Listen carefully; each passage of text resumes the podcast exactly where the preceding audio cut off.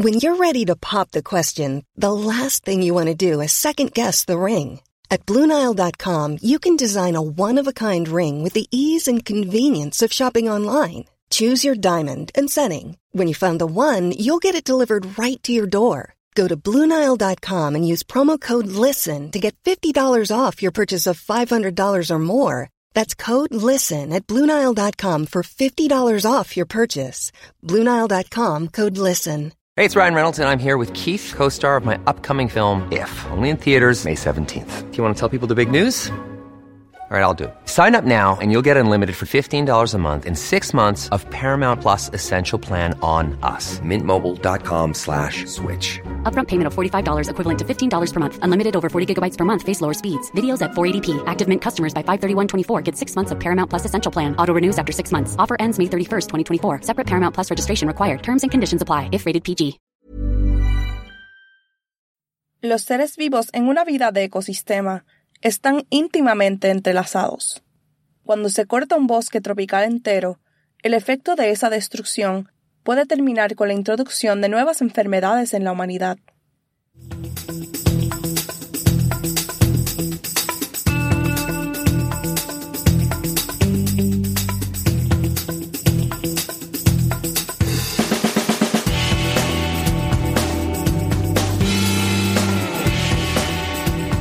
Hola y bienvenidos a Tiny Vampires, un podcast sobre enfermedades, ciencia e insectos chupasangre, miembro de la red de podcast Agora.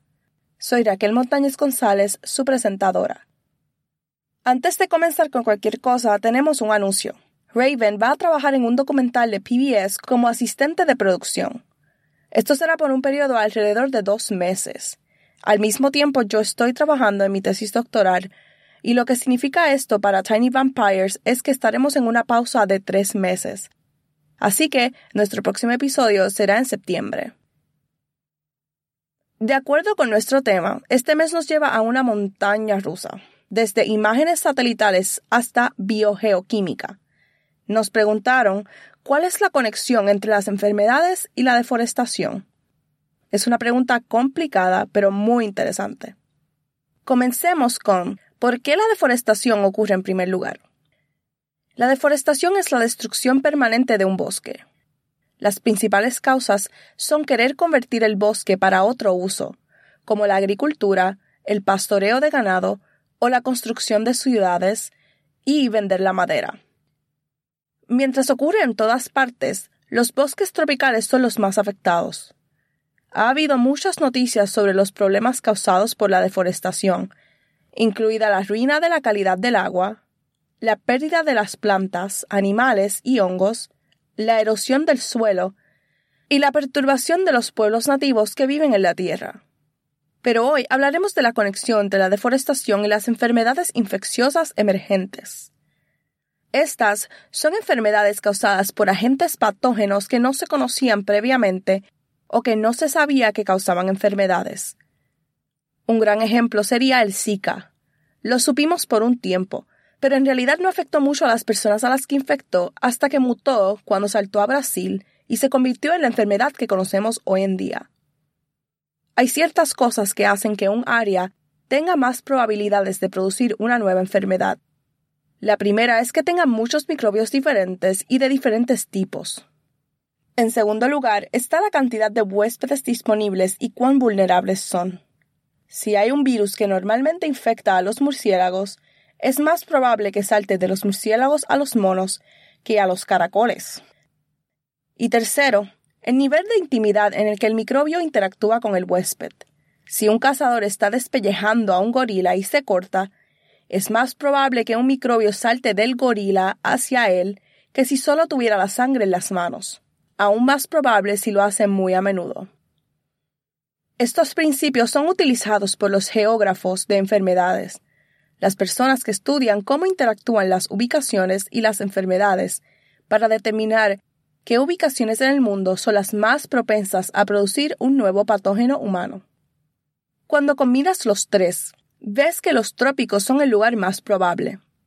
Hay muchos tipos de diferentes microbios, hay muchos animales diferentes que tienen la oportunidad de infectar, y debido a cosas como la caza, la construcción de caminos y la deforestación, los humanos están en contacto mucho más íntimo que nunca.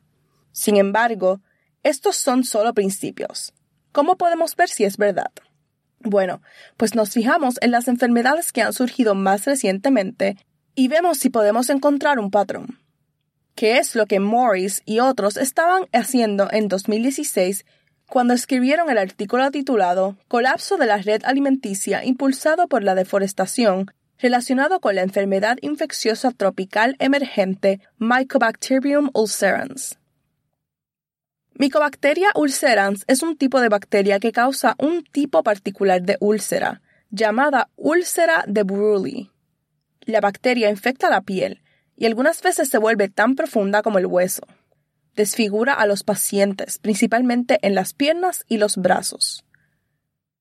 Para ello, produce una toxina que se come los tejidos y evita que el sistema inmunológico lo ataque. Debido a esta toxina, no causa dolor al principio, lo que hace que las personas esperen demasiado tiempo para recibir tratamiento con una combinación de antibióticos.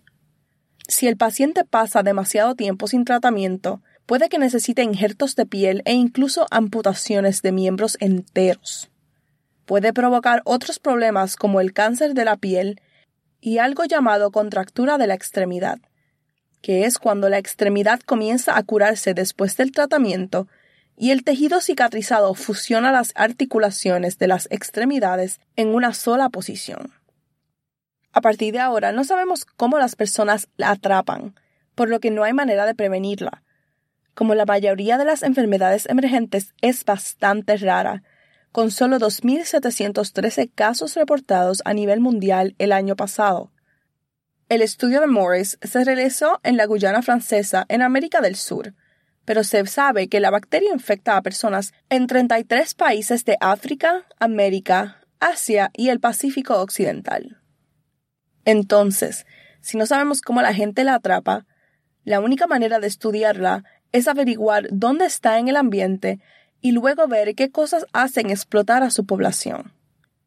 La mitad de ese trabajo ya estaba hecho cuando el equipo de Morris llegó allí. Sabían que infecta a los animales que viven en el agua dulce, incluidos los invertebrados como los insectos acuáticos y los peces. Querían saber si los principios de los que acabo de hablar son ciertos. Número 1. ¿Cómo se relaciona la deforestación con la red alimenticia de agua dulce? Número 2. ¿Qué animales portaban la bacteria? Y número 3. Si la deforestación afecta la cantidad de bacterias en el ambiente. Ok, lo primero es lo primero. Necesitaban averiguar qué sitios iban a estudiar. Utilizaron mapas satelitales para encontrar ubicaciones en el bosque, para que pudieran ver cómo era el sistema antes y áreas de deforestación para poder ver cuáles fueron los efectos. Como dije antes, la deforestación cambia completamente todo el ecosistema. Entonces, necesitaban estudiar todo el ecosistema y una forma de hacerlo es clasificar la red alimenticia o quién se está alimentando de quién. Antes, los ecologistas capturaban a los animales y miraban lo que había en sus estómagos. Por muchas razones esto no siempre funciona. Entonces necesitaban un método más confiable. He aquí donde entra el análisis de isótopos estables. Suena complicado, ya que se basa en un hecho muy simple. Las células de los seres vivos no quieren hacer más trabajo del que tienen que hacer. La palabra isótopos probablemente evoca imágenes de desechos radioactivos, pero están a nuestro alrededor. Un isótopo no es nada más que un átomo con más neutrones de lo habitual.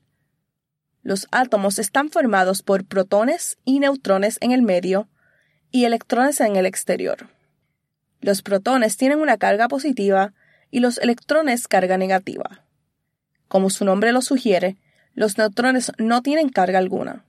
Es por esto que cuando un átomo de carbono tiene siete neutrones en lugar de sus seis normales, no cambia nada sobre cómo interactúa ese átomo con el mundo, excepto que es un poco más pesado. Este átomo de carbono se llamaría carbono 13, porque tiene 6 protones y 7 neutrones. Súmalos y obtienes carbono 13. Lo mismo ocurre con el nitrógeno, que es otro isótopo que se usa mucho. Se les llama isótopos estables porque están muy contentos con solo un neutrón adicional.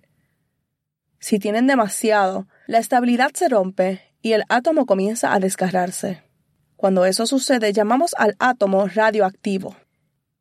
En el mundo, casi todos los átomos de carbono son carbono 12 y casi todos los átomos de nitrógeno son nitrógeno 14, pero solo hay algunos carbonos 13 y nitrógenos 15 en el mundo entero.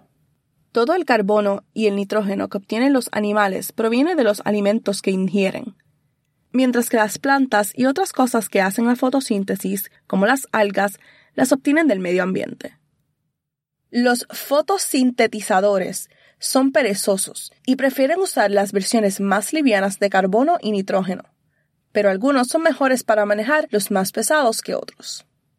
Esto es muy cierto, tanto así que un cierto tipo de algas, llamémoslas algas A, siempre tendrán un cierto porcentaje de carbono 13, y las algas B siempre tendrán un diferente porcentaje de carbono 13.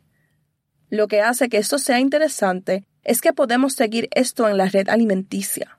Si un insecto que vive en el agua come solo algas A, tendrá en su cuerpo el mismo porcentaje de carbono 13 que las algas.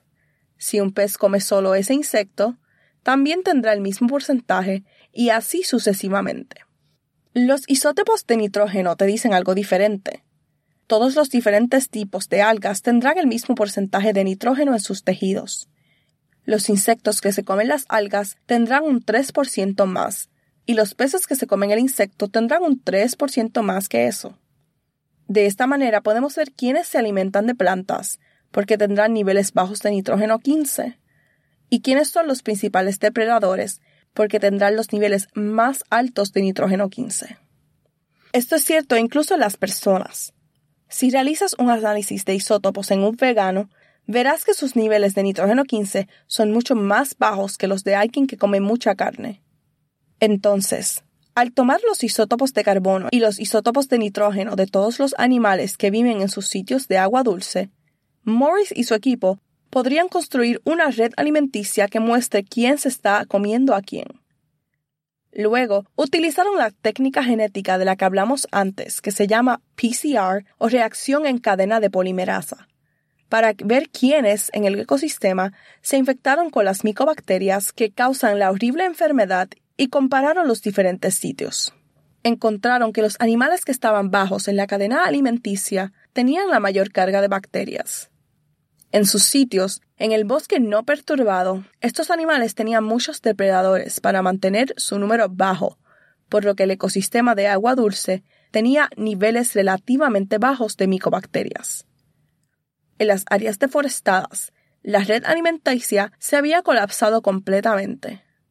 Hubo muy pocos depredadores, por lo que las poblaciones de estos pastores eran muy altas, lo que significa que los niveles de micobacterias también eran muy altos. Esto es solo un ejemplo, y es necesario estudiar otras enfermedades emergentes para ver si se trata de un patrón o no. Pero por ahora, parece que la deforestación colapsa en ecosistemas estables, que luego permiten que las enfermedades florezcan. En esta situación, un área deforestada empaca dos golpes. No solo aumenta la cantidad de patógenos en el medio ambiente, sino que también aumenta el número de personas que podrían estar expuestas a él, ya que las personas a menudo comienzan pueblos y granjas en las tierras recién despejadas. El trabajo de Morris fue financiado por la Agencia Nacional de Investigación de Francia, así que muchas gracias a los contribuyentes franceses por esta. Hay mucho que decir sobre la deforestación. Hay problemas causados por la deforestación que conllevan su propio riesgo de enfermedad, como cazar carne de animales, desplazar a los animales y exponer a las personas a vectores que normalmente estarían mordiendo a los animales, pero que ahora están obligados a alimentarse de personas. Y todo esto es solo en la forma en que la deforestación afecta a las enfermedades. No vamos a entrar en los otros problemas que puede causar. Bueno, eso es todo para nosotros hasta septiembre pero estaremos publicando mucho en las redes sociales siempre que podamos. Así que recuerda, en Facebook, Tiny Vampires Podcast, me pueden seguir en Twitter, arroba rmontane1, y en nuestro Instagram, Tiny Vampires El tema de septiembre será sobre la enfermedad de Chagas y su alcance aquí en los Estados Unidos. Si te gustó aprender sobre una nueva enfermedad hoy, te encantará el próximo episodio. Nos vemos cuando volvamos.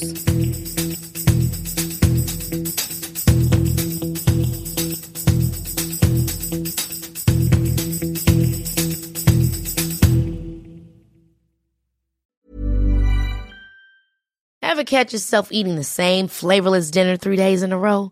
Dreaming of something better? Well, HelloFresh is your guilt-free dream come true, baby. It's me, Kiki Palmer. Let's wake up those taste buds with hot, juicy pecan-crusted chicken or garlic butter shrimp scampi. Mm. Hello Fresh. Stop dreaming of all the delicious possibilities and dig in at HelloFresh.com. Let's get this dinner party started.